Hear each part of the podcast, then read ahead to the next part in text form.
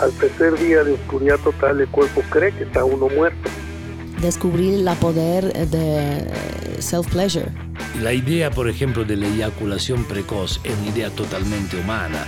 Que ella me esté haciendo el sexo oral a mí y me esté estimulando y masturbando y mientras yo te observo que tú la cometes a ella. La segunda temporada del podcast de Karina Velasco con el tema de tabú. En él hablaremos de todas esas conversaciones que han sido prohibidas, de las que nadie habla, pero que todos queremos saber.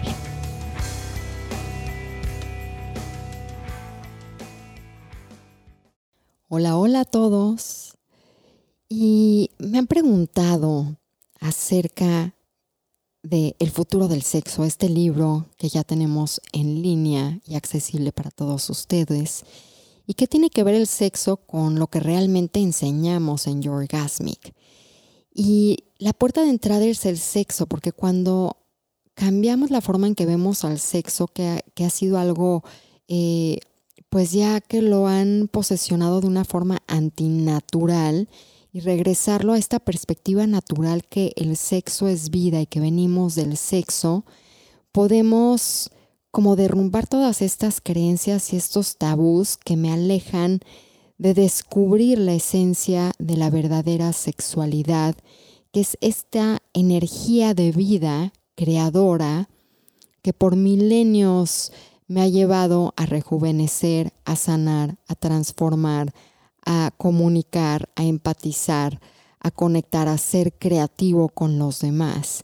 Y el futuro del sexo precisamente es esta guía, es este caminito, este recorrido donde empieza desde el sexo, pero donde vas a descubrir quién eres en plenitud y en libertad para poder crear la vida que en verdad quieres crear y no la que ha sido impuesta o la vida que has creado por tantos miedos y por eso la educación es tan importante y a todos ustedes les pido que se den esta oportunidad de descubrir el futuro del sexo conmigo y con Lawrence.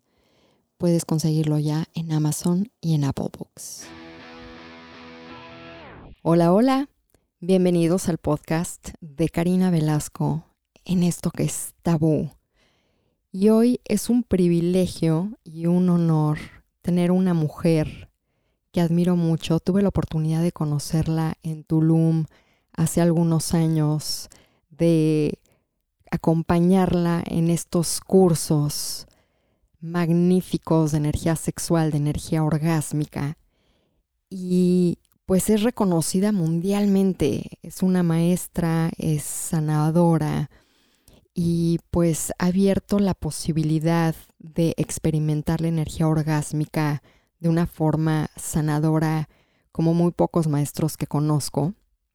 Y por eso, a pesar de que hablo un poco español, pero hicimos este podcast en inglés, vale la pena que lo escuchen, que si no hablan el idioma, le digan a alguno de sus amigos que les haga la traducción, porque es esencial que conozcan a esta mujer. Y Sasha Cobra, para que la conozcan un poco más, es una maestra reconocida mundialmente, sanadora, terapeuta energética que se enfoca en la espiritualidad y la sexualidad. Se le conoce internacionalmente por la forma única en la que usa la energía orgásmica para sanar y elevar la conciencia. A 10 años de practicar su trabajo, ha ayudado a víctimas de trauma a recuperar sus vidas. Es experta en disfunción sexual, trauma sexual y el amor consciente. Tiene más de 10.000 clientes en 50 países, incluyendo terapeutas sexuales, coaches, maestros y celebridades. Después de haber trabajado con hombres por 8 años, oficialmente ahora lo hace con mujeres. Comparte su sabiduría a través de talleres, retiros y sesiones privadas por todo el mundo y la pueden conectar y conocer más en sashacobra.com. Es un gusto tener aquí a Sasha. Comenzamos. Hello, my dear Sasha. Hello. It's so nice. It's so nice to talk to you from the other side of the world. Y para todos los que nos escuchan, va a ser un podcast básicamente en inglés, porque Sasha se expresa mucho mejor en inglés y lo que tiene que decir es Claro. importante que quiero que lo entiendan muy bien y ya después le pidan a alguien que les haga la traducción, pero si no hablan inglés, sientan su energía, vale la pena. Listen from the body, from the body wisdom, escuchen desde su cuerpo.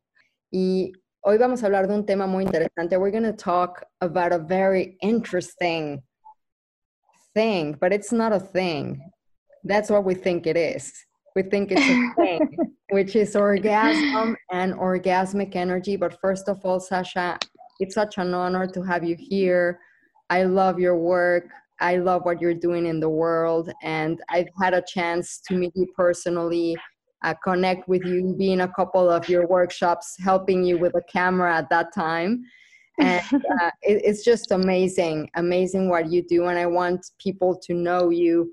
Uh, to to feel you and and to understand your approach to sexuality and orgasmic energy in a healing modality. I think that's where we need to shift our mindset. So if you if you would tell people that have just this definition of orgasm in their minds how would you describe orgasmic energy or orgasm? So we have a very skewed idea about orgasm because our idea of orgasm is just what we relate to when we think of clitoral orgasm and the great performances that we see in, porn videos, you know, or a Hollywood movie. And basically, that idea is something that lasts for a few seconds. What we don't recognize or realize is that we're really being robbed of our sexual nature and our sexual expression, having such a limited belief about what we're capable of as humans that whose birthright is pleasure. So, orgasmicness, and I'll speak about it from a couple of angles. Orgasmicness is our state of being, it is the aliveness that ricochets through our bodies. You know, I oftentimes even say that some of the most orgasmic beings on this planet are children. now, what do I mean by that? They're bubbling with life. They laugh because they're just overjoyed. Why? For no reason. They they're overjoyed to be alive. And what we see in porn and what we see in Hollywood and the ideas that we have about orgasm is apparently a few seconds of pleasure, totally missing on the state of pleasure of being alive, just like the pleasure that children experience running under the rain, walking through wet grass, having the pleasure of the body and the sensuality of the body, the senses of the body. and it's So orgasmicness, Yeah. hmm Orgasmicness is the energy that runs through us. Now, what does that mean? Am I only talking about the state of aliveness? Well, no, I'm also including a lot of sexual pleasure, a lot of sensual pleasure, including what we call as these peak type of orgasms. But they, the two experiences should never be divided. And that's what we oftentimes see when we watch porn or we talk to our girlfriends, for example, about their sexual experiences. Is that we think that we're running toward a few seconds of pleasure rather than being orgasmic through the whole experience. And I'm not just talking about the whole experience leading up to peak and valley orgasms throughout, but then how do we even extend that out into our day to day life? So, orgasmicness is energy that runs through the body freely. And those orgasmic waves is what creates ecstatic and blissful experiences for us. Now, when we look at our society, we look at humans as we experience ourselves nowadays, and orgasmicness is, is definitely a rarity for most people to have as our natural state of being. And why is that? Well, our bodies are not open and energy is not flowing through our bodies freely. So, to have pleasure, we have to feel. We have to allow for energy to move through our body. And orgasmicness is the remedy and the healing modality to bring our bodies back into a natural state where orgasmicness becomes a norm. So, let me try to explain that a little bit. Mm-hmm. If orgasmicness is energy that is moving through the body freely, well, what will be the experience if that energy is moving through a blocked body? And I think of the body as this vehicle that has many tunnels in it, right? It's we have all these different energy channels. Well, for me, energy is like water.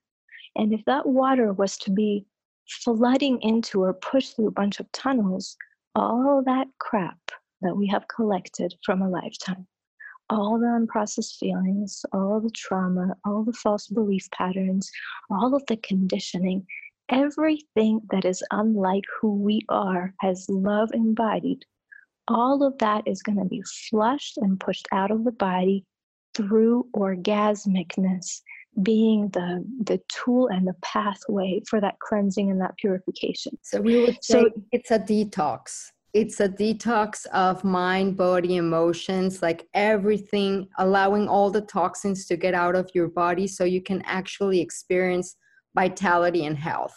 Exactly. So it's interesting because a lot of people think, well, if I'm not orgasmic, then I don't really feel like having sex or I don't I'm not in the mood. Well, orgasmicness, the state of that energetic activation is what's going to rebalance the body to create orgasmicness as the natural state in the body.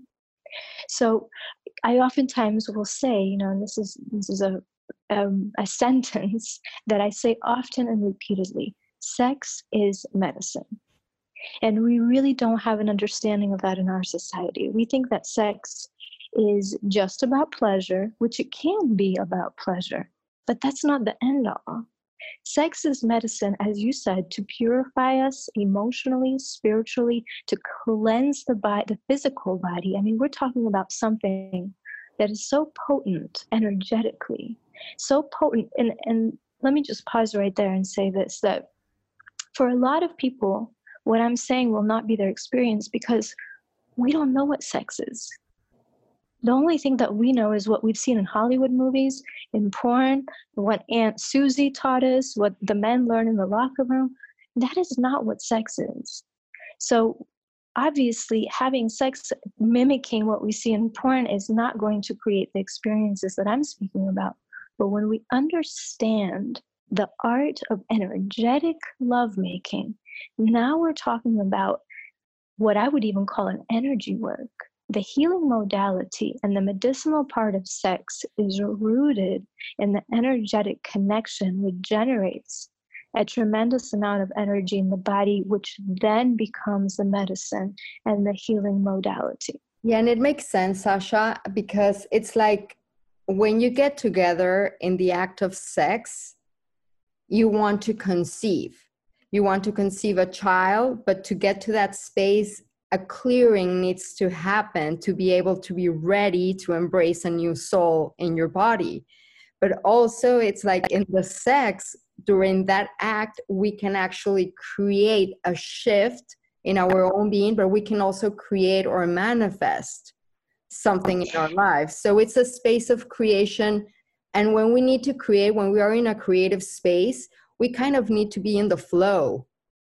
And I think when energy's stuck, you're not in the flow to create. So that's why for me, sex, you know, is medicine because we get into that space where it flows. Sex, sexual energy is definitely the most potent creative energy on the planet. It is that which gives birth to everything. And we're not only talking about sexual energy from a place of the sexual energy in a human body, everything that is created, everything that is birthed on this planet to the stars, the the, the trees, all the nature here goes through a sexual alchemy it is burst through a form of sexual energy. Literally everything that exists is sexual. And think about that for a moment because sex, our sexuality, sexual energy has become so taboo.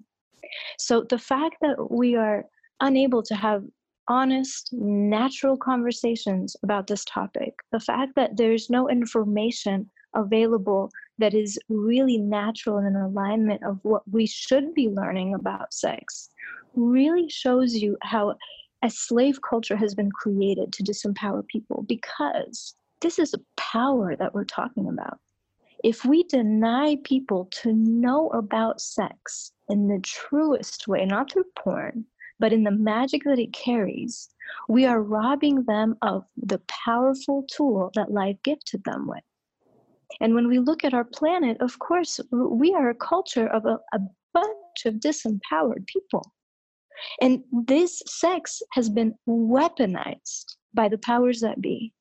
Sex has been one of the greatest tools for controlling, disempowering, and enslaving people. Because, like I said, we're talking about something that is so powerful, so creative, has the ability to bring solutions to any problem. And so, when you rob people of that, you also rob them of their capacity to be connected to enormous amount of self-love in a natural way and i want to explain what that means. When we have sex energetically the energy that runs through our body that's our divine spirit that's god. So when we make love naturally again i'm emphasizing not the porn way naturally how the body intended it we are now allowing for this essential energy, our own essence, to course through our bodies, letting it be heard, felt, and experienced by us. So, the experience for an individual like that is we have a closer connection to our own spirit, to our own desires, to clarity, to allowing the spirit to be a navigating force for us in our lives. So the way you would disempower people is take away their sex. Why? Because you take away their love with it. Love is, I mean, this is a physical expression of love. That's what sex ought to be. That's what it really is. So you you pull them away from something that when we in our society, and you know, I'm with everybody on this planet in the same pool of living in a sick society where we have our grumpy days so when we have those grumpy days, we have this beautiful gift available to us that reconnects us to our love, to our sweetness, to our softness, to our compassion, to what it means to be human. So now we don't have access to that. And we also don't have access to the wisdom and the insights of that essential energy that runs through us to help us navigate through our life. I mean, think about how much conditioning we take on from the day that we arrive to this incarnation, from the day that we get here. We are told what to do, how to do, when to do. There's there's really not much room for us to know what do I desire? What do I want for my life? And so we, we end up, as, as I see so many people, and I have so many clients, you know, that I converse with in a deep way, most of humans' lives are based in comparison. Comparison to status quo comparison to what their parents want comparison to what their partners want. It's all the time trying to fit yourself into a small box. And hardly ever do they take the time to just feel and ask themselves what does this spirit want? And again it's you know we're talking about sex yeah it brings pleasure but for me pleasure in sex and orgasm in sex is like a natural byproduct of this incredible tool that we have for spiritual development for clearing psychic toxicity for healing physical ailments out of the body. And that's another topic that we didn't just mention. But again, what are physical ailments? What are these physical diseases in the body? Well, they're blockages of energy. So when we utilize this energetic way of making love, now that energy, just like you said, purifies the body. So that energy is going to purify and unblock where there's been stagnation, where there's tension, and the root of disease. Which the I mean, root mm-hmm. of disease, like going a little bit back to that. Uh, recently, I talked to this lady, and she was really concerned because she has this end goal of how feeling sexual or sexual power is. So I think also there's like a lack of information of what really being empowered in your sexuality is because if I think of sexual power, I automatically go to that narrative of like sexual powers having high libido and wanted to be horny all day and wanted to be available for sex. But that's mm-hmm. not sexual power. So, my question to you, because I think that's part of what creates a disease, like that misunderstanding of what sexual power is. Well, for one, what you just described about how people have these ideas about, well, I have to be horny all the time and I have to do such and such and such. Again, deprogramming. Again, we watch porn, and what do those women in porn do? They show how totally, quote, horny they are and how much they love having sex all the time. And I mean, I think that humans are intelligent enough to know that they're acting and that that's not real and a lot of them are intoxicated on substances just to get by doing the job that they have chosen to do for that moment in their life. But it's so far from reality. And so what is sexual expression? The, the best way that i can ex- explain it and almost do it in such a way that a lot of people may not even understand what i'm saying. Being sexually empowered is being a free human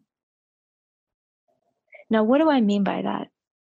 Sexually empowered people cannot be controlled. Sexually empowered people are those people that allow themselves to feel their energy moving through the body, feeling the pleasure of that vibrancy, of that aliveness, and giving themselves the freedom to act or not act on what they feel to be natural with their expression. And that's something that we see very rarely. You know, we think that a sexually liberated woman is the one that wears a short skirt and, you know, shows off her cleavage and all of that. And from my experience, the women that do that are oftentimes very insecure. Some of them never had an orgasm in their life. That doesn't say anything about how sexually liberated or how freely expressive they are in their sexuality. So it doesn't matter what you wear, it doesn't matter what you look like.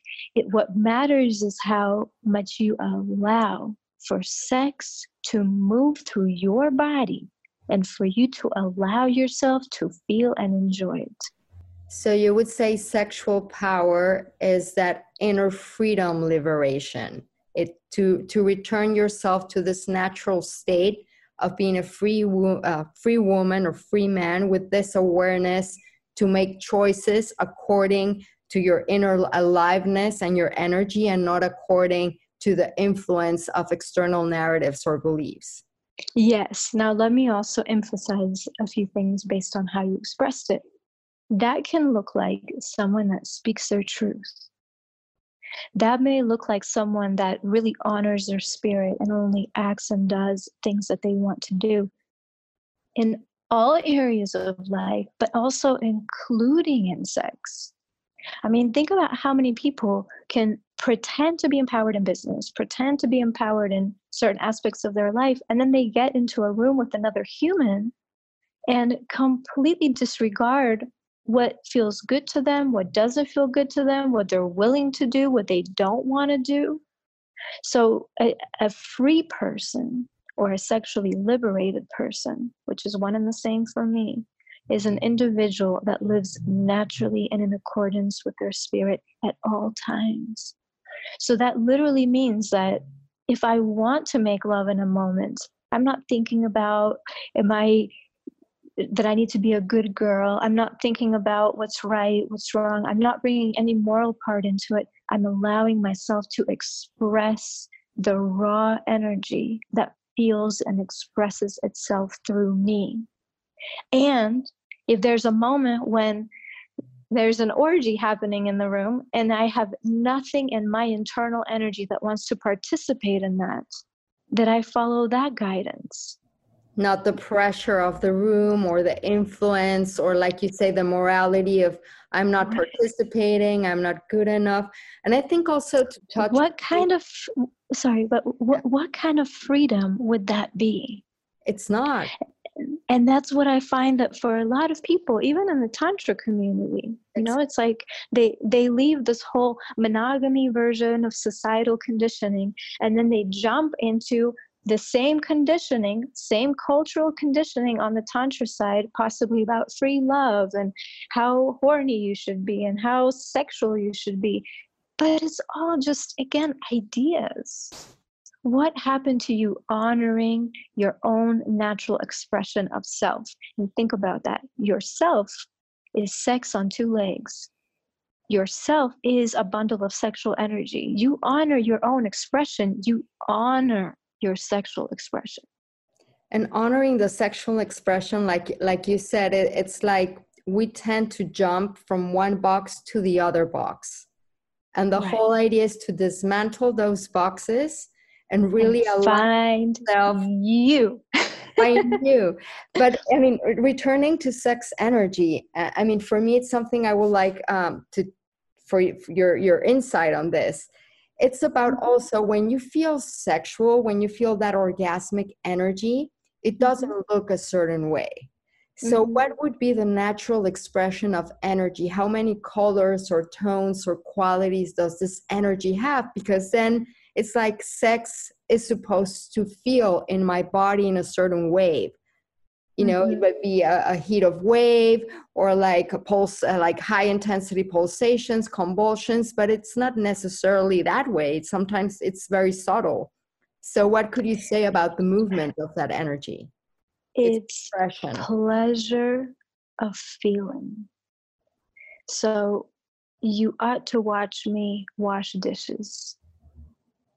You ought to watch me walk on the beach you know and i'm saying it like that because when when a person really understands and enjoys their sex the way they eat the way they walk the way they sweep the floors all becomes a pleasurable experience. And i started with that but then if you also eh, watch an individual make love that can enjoy the water and the soap and the plate and the sensual expression of washing a dish, if they can do that, then enjoying the sensations of the body, the the sensuality, the the it, it literally sounds and feels like.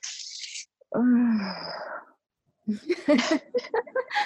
oh, and and when the and when an individual starts to really be in their body in sex, not only do you feel it there, but you will feel that oh, washing a plate. I'm telling you, as as funny as it sounds, because we are pleasure, and we shut ourselves down all the time. And I also want to make a side note because there are individuals that I could have sex with, and none of those sounds would want to come out of me. So this isn't about you judging yourself and thinking what what is wrong with me. This is the thing that I when I work with women, I hear this all the time. Mm-hmm. They come to me saying, I can't have an orgasm. What is wrong with me? I don't enjoy sex. And when we start to dig a little bit deeper into the conversation, I'm like, sweetheart, you're not supposed to enjoy that. You're, there's nothing wrong with you. The intelligence of your body is clearly not enjoying things that it's not supposed to enjoy.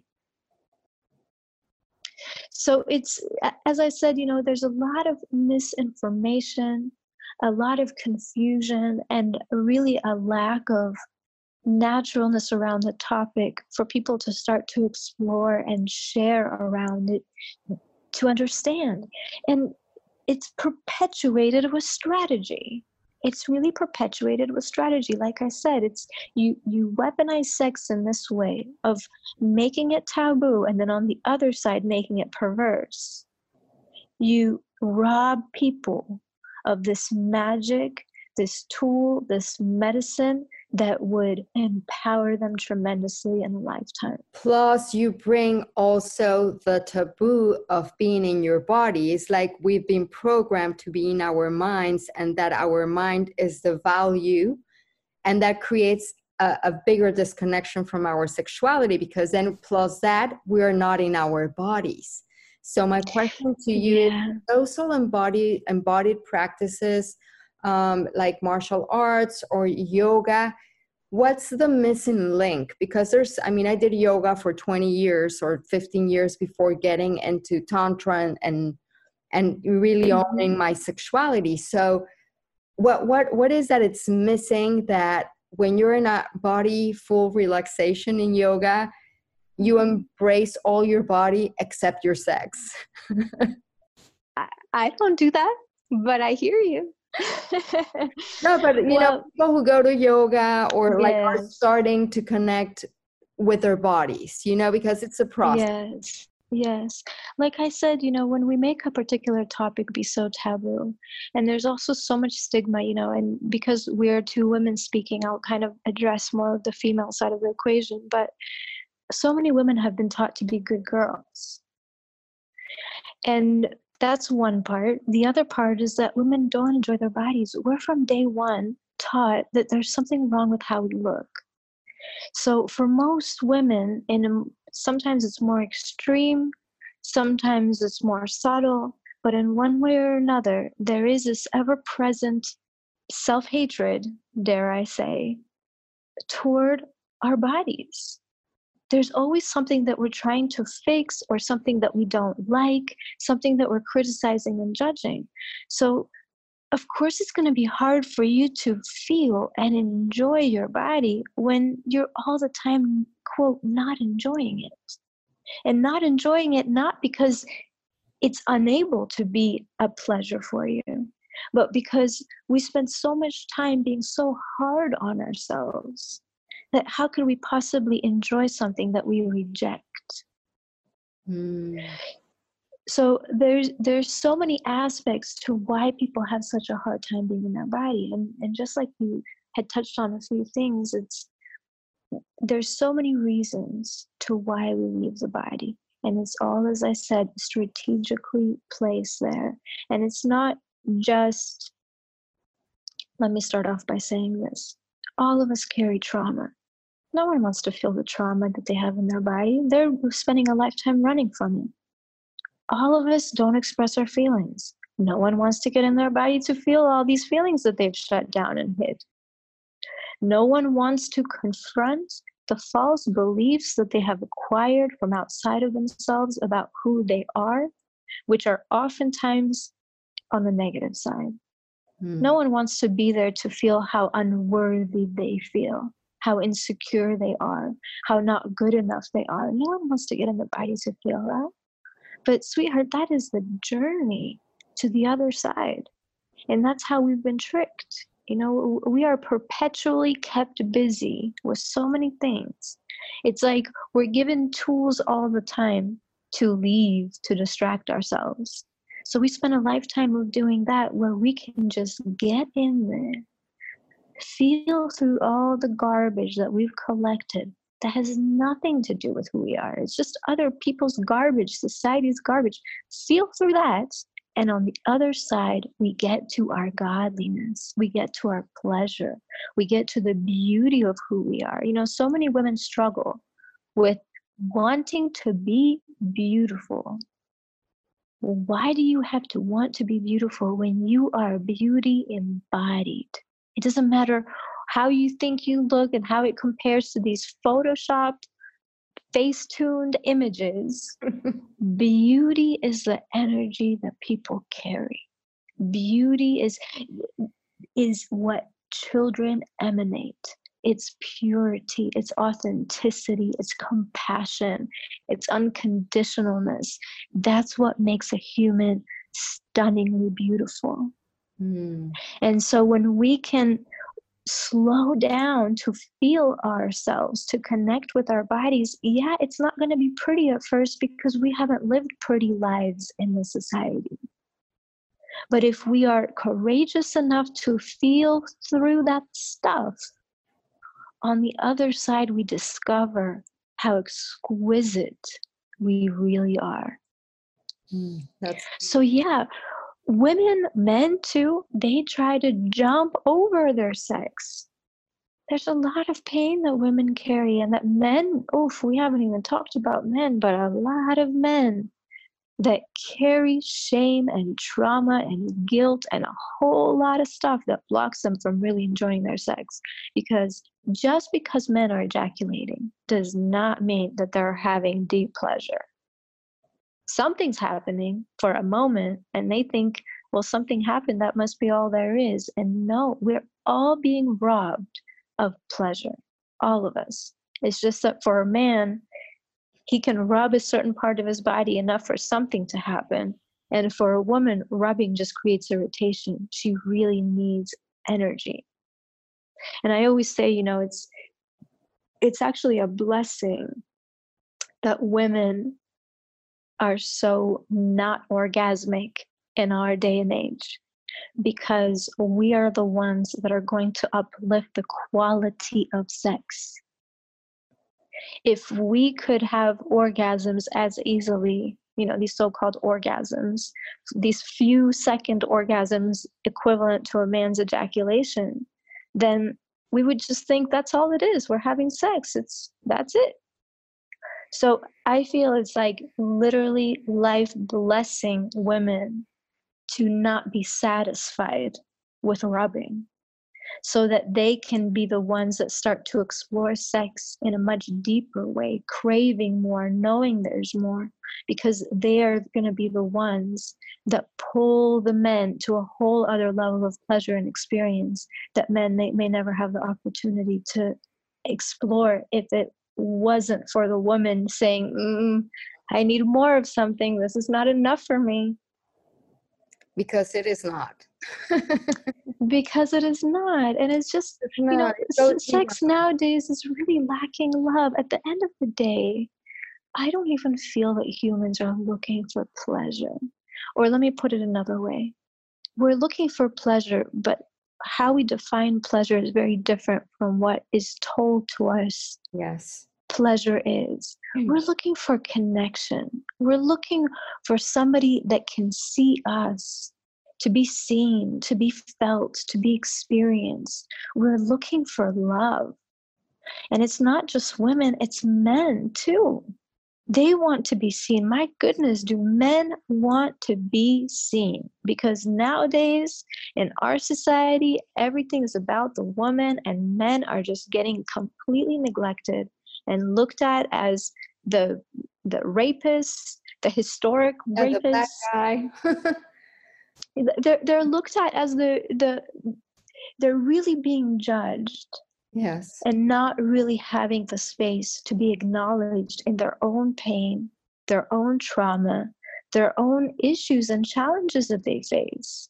So uh, humans are humans. This whole idea of the, the, women and men being at odds with one another, it, again, is another weaponized strategy to disempower us.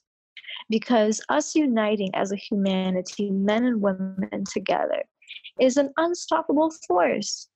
We, we have qualities that complement one another so incredibly, so intelligently, that when we harmonize with the other sex, with the other gender, we can do magic together. And so at the end of the day, we're humans. And these humans need appreciation, respect, love, honor, sometimes in their own version, what women look for and what men look for, but at the end of the day, we're all human. Me encanta platicarles acerca de Yorgasmic y me han preguntado que qué significa Yorgasmic, esa palabra, que si tiene algo que ver con la yoga o demás. Y esta palabra a mí me encanta y surgió en una plática con mi hermano Diego, porque precisamente yo le explicaba que ser orgásmico en tu día a día es esta capacidad que tenemos de conectarnos con este pulso de vida, con este glow, con este brillo que todos tenemos, que, se imaginara que fuera como un botón que puedo prender cuando yo quiero y cambiar mi estado del ser para que todas estas cualidades de el placer, el entusiasmo, la creatividad, la salud, eh, las ganas de conectar con otros eh, de corazón, pues surjan a la superficie y es precisamente lo que significa ser orgásmico, vivir en este estado permanente o la mayor parte del tiempo posible donde estoy conectada con mi esencia, donde estoy conectado con quien soy y lo que quiero crear en el mundo. Y en Yorgasmic precisamente tenemos blogs, meditaciones, cursos en línea, tenemos también el libro El futuro del sexo para que lleven su experiencia, quiten su tabú de ver la palabra sexo y que cuando lean el libro van a entender la importancia de asomarnos por la ventana de la sexualidad para que nos lleve a nuestra esencia, porque el sexo es vida y nosotros venimos de ahí. So if we see the energy and the narratives that are thrown to us about mm-hmm. let's have fear of being in our body because there's something wrong with us, plus fear about our sex because that's not what I want, what I see in porn, what they have told us. Then, plus, I have fear of men, and men have fear of women. How can we start creating this safe space in my body, in my container, in my emotions to be open and actually explore the connection with myself, with spirit, and then with the other? Well, let me start off by saying this. It's interesting to to listen to you list off the narrative that's being told to us because as you list it, I keep saying to all those things, no, no, that's not my experience. That's not my experience either. I'm not scared of men. I don't feel they're scared of me. I don't feel that I should be scared to be in my body. So the first step is for you to look at this list and ask yourself, does it make sense? And even if there's a frequency and a resonance with, I'm scared of being in my body, does it make sense for me to be scared to be in my body? And the answer intelligently will be, of course not. So now I'm already open to the journey of exploration. The journey of exploration. Because the moment that I tell myself, that doesn't make sense, let me see what it looks like. Let me see what it feels like. Let me get inside of here and experience this. Let me look at that man's eyes and smile at him at the store because I actually know we're all just human and I'm not scared of him. He shouldn't be scared of me. We're just two humans having a connection and a moment together. Let me see what that looks like. And chances are, when you do those things, life will reward you with magic, meaning you smile at that man at the store, he looks back, men are so insecure also women are think that if they smile at a man oh that men are just going to hunt them down most men are scared to even say hi so if you allow yourself to have a moment with another human you will walk down the street with a smile on your face. This is what we are missing in our society. We hide in our phones. We put on a face of, I'm all that, even though I feel like I'm nothing.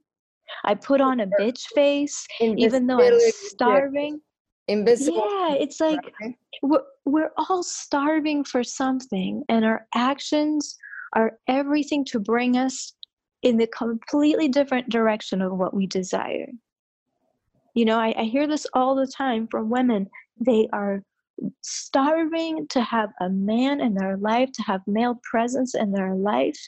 And the way they act in the presence of men, I'm just like, girl, you really think that you're going to attract and draw a man to you when you are doing everything to say to them with your body, stay away from me?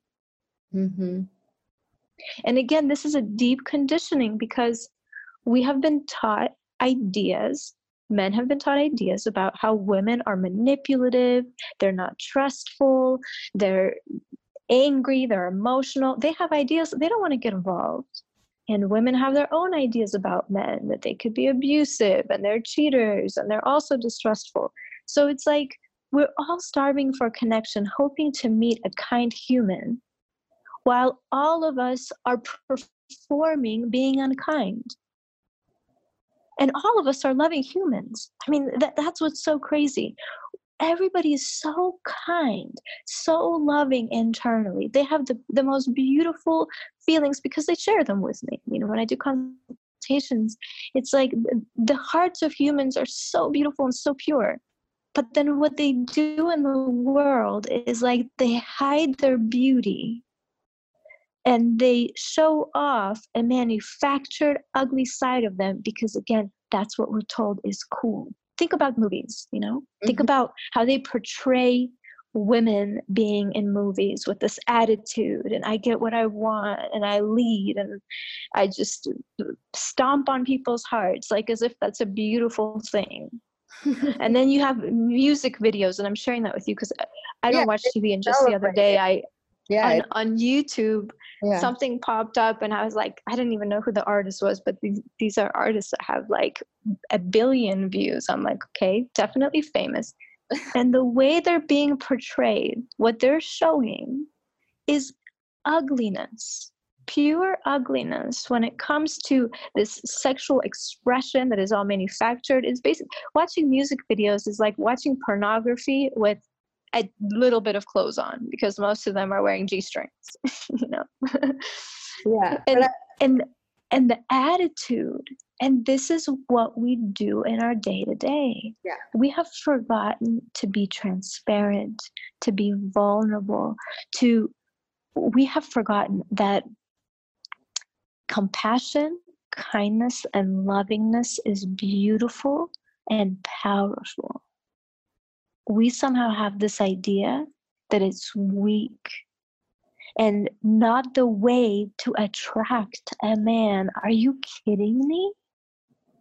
This is why there's so many divorces. Exactly. This is why Lack people are on Tinder instead of with partners where they're being nurtured and they're being loved because there there is a lack of vulnerability and transparency it has become cool to be ugly, and it has become uncool to be a loving human. And that is so backwards and so wrong.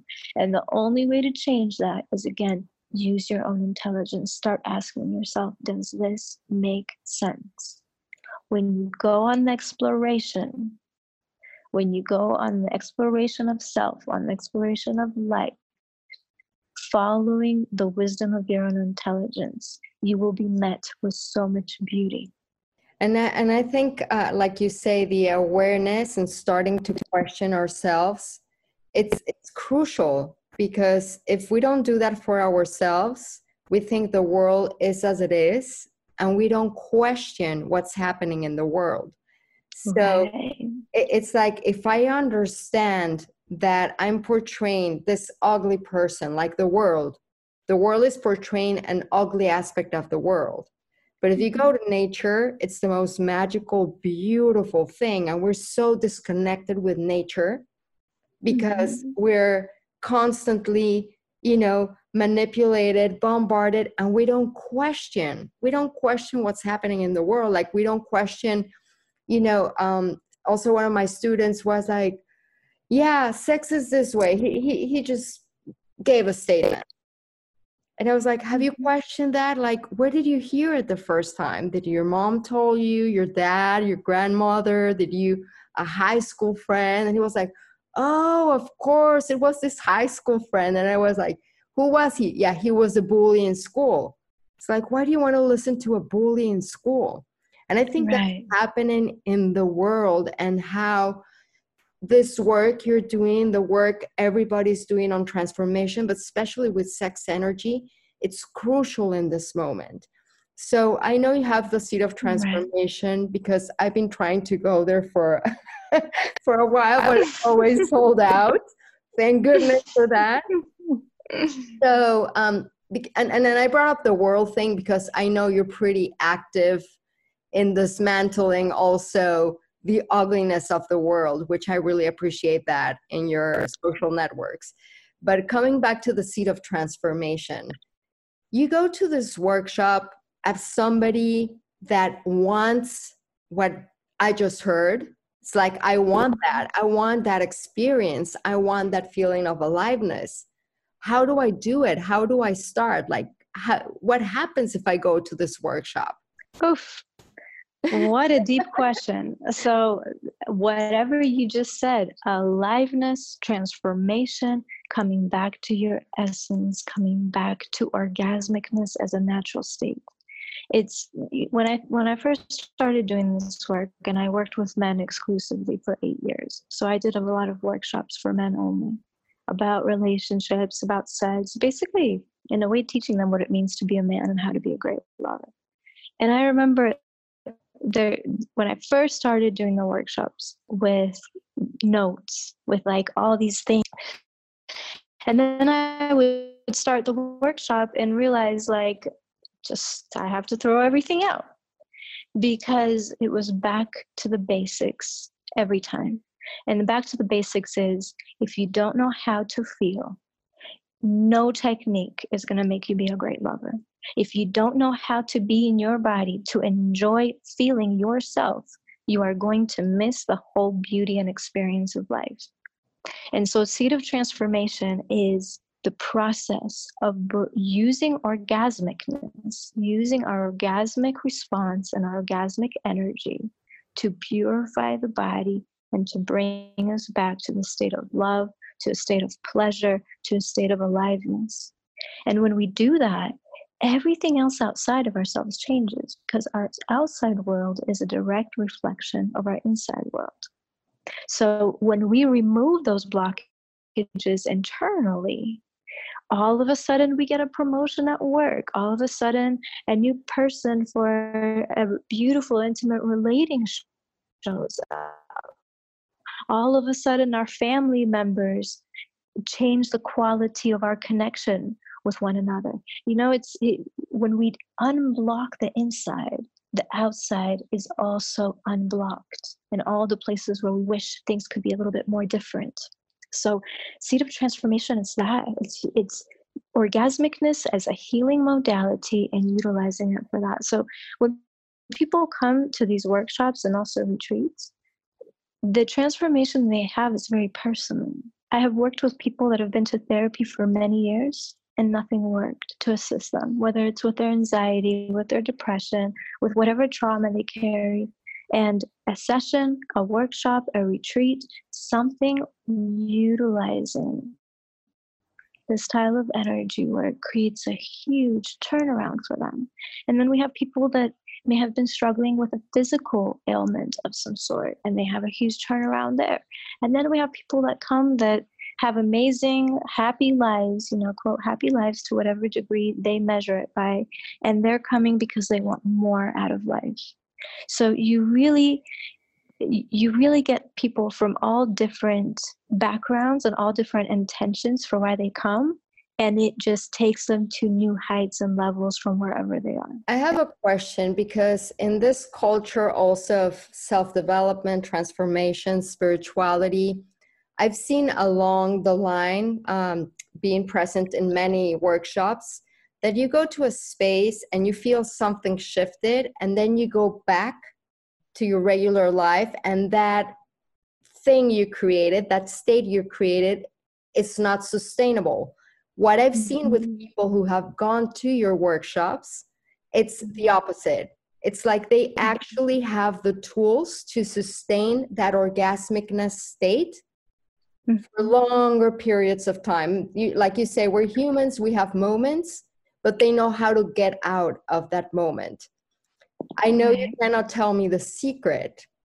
but I can tell you a little bit. I can tell you, you a little bit of what I feel happens. What happens, yeah. Mm-hmm. So it it's two things that I want to share. One is that a lot of people will go to a retreat or a workshop and they get on a high from a workshop or a retreat, but not because actually things transformed it's almost like they had such a super duper fun vacation or experience, but on a bodily level, everything stayed the same.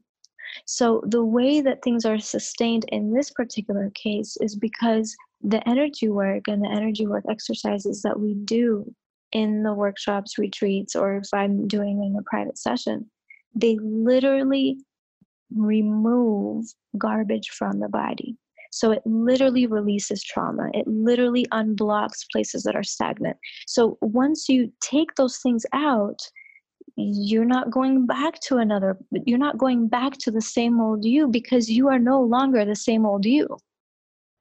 So that's where the transformation is able to stay. Now, I do want to say this that even with that space that's created in the work, if we go back and are very unconscious and continue to do the things that blocked us, even with what I'm doing, it's going to create a slow but steady way back to how we were.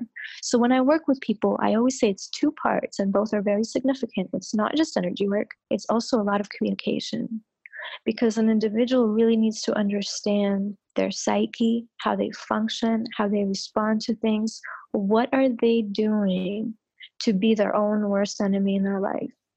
and then once you have the energy work and the and the space inside of you is freed up now you also have the tools and the understanding of what to look out for so that you don't go back into the same patterns to maintain that openness and uh, in a conversation i love how you describe your energy work as you jumpstart the energy but as you say you may jumpstart that energy but then it's my own responsibility as a receiver of that jump start to take care of my car for call it something. Exactly and that's exactly the example i always use. It's just like most people are running on a dead battery.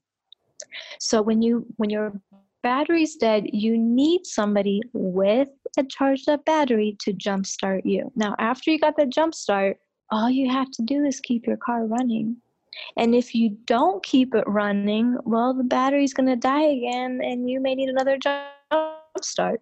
And sometimes that happens for people where they may want to get another jump start. But it's really up to you. And if you do the maintenance, it's yours. You don't need to be jump started all the time. Now the energy is yours. You just have to maintain it.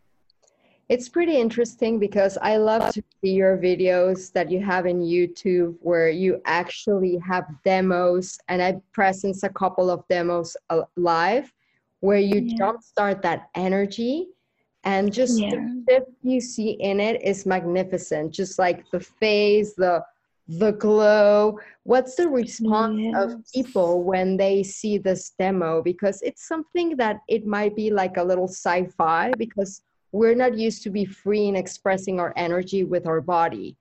So what's right. the response you have? I feel that, you know, because I have some video clips on YouTube for the mainstream YouTube community specifically, I definitely see that when people see that, they think it's fake. They literally think that it's a performance. And it's interesting for me because it's such a perfect example of how unnatural we have become that something so natural like the experiences in the videos are looked at as something impossible or supernatural or manufactured so, or manufactured right that it's you know people kind of think it's fake or they think i could never that could never happen to me and mind you that whenever i do demos I always do it on somebody that has never had an experience with me before because I always want people yeah. to see. Yeah. You know, I will literally take a volunteer from an audience, from a group, and they will be the demo. So it's possible for everybody. And in the workshops and retreats, everybody has an experience. So, as I said, you know, on YouTube, mainstream community that don't, really don't know anything about we just, you know, a video pops up they think it's not real. But for the people that do have a connection to the work and do know who I am, and obviously the people that come to the workshops, they know it's possible for everybody. And everybody has an experience. And we're not talking about just some energy work, we're literally talking about our capacity to have full body orgasms for extended periods of time without ever having physical contact, physical touch. And I know it sounds mind blowing for a lot of people, but I mean, it, it, I have to really think about how people perceive this because it's such a normal part of my life that I, I forget how people perceive it. But, but it's that's, natural. That's where, that's where I come in, Sasha, with my book, The Future of Sex, where you can read and understand with your mind that that is possible. Because, yes. I mean, it is possible and it is beautiful. And I, I just want to finish our podcast with that sense of like mm-hmm. supernatural. And yes. like you say, we we are natural beings that are disconnected with our natural abilities to express, mm-hmm. to be, to feel, um, to be us authentically. So when we see mm-hmm. something so authentic, it gets twisted. It's like that's not possible, but then sci-fi it's possible, right? and yeah. what's going on with G5 and what's going on with like uh, spaceship tomorrow, you know, and something so natural, so there, that response that if that response would be in a, imagine like an energy Pornhub or something like that, where you mm-hmm. get so many times, then it would be the natural norm. You just mentioning Pornhub, I, I, it's funny because I just picture people that go on that website, and when they watch the sex that is offered through that website, they think that is normal. That is how sex is. And that's the manufactured version. And then if they saw a full body orgasm of an individual with touch or even without touch, they would go, oh, this is manufactured and fake. Exactly. And it is completely backwards. And what I would really invite for everybody to do is experience and explore for yourself you know and and obviously there's life will never limit you so there's different ways to explore that. But for those of you that want to jump on opportunity there's many ways that i offer different experiences for people and you can have that experience for yourself and once you know it that's your truth that's your wisdom. You don't have to question it you don't have to judge it you will know the potential of your body and what you're capable of experiencing as a human with a birthright to pleasure and orgasmic bliss. I love it. And Kari, in fact, I'm going to be doing a retreat. I don't know when you're planning to put out this podcast, so I hope we still have spaces by the time you put it out. But I'm going to be doing a retreat in Tulum that's scheduled for October. Oh, and yes. It, we just booked the venue.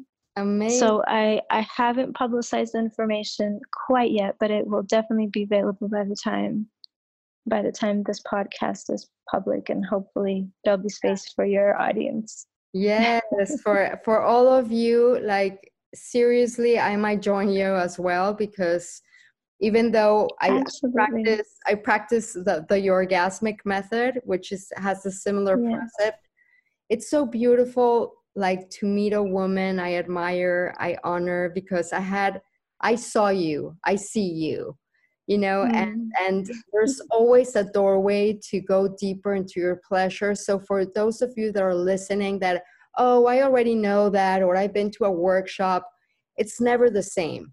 It's never Mm-mm. the same because it's just another opportunity to dive deeper into this orgasmicness and this pleasure with different energies, with a different approach because we're all unique. So if you have a chance, please go to sashacobra.com, at uh, sashacobra.com.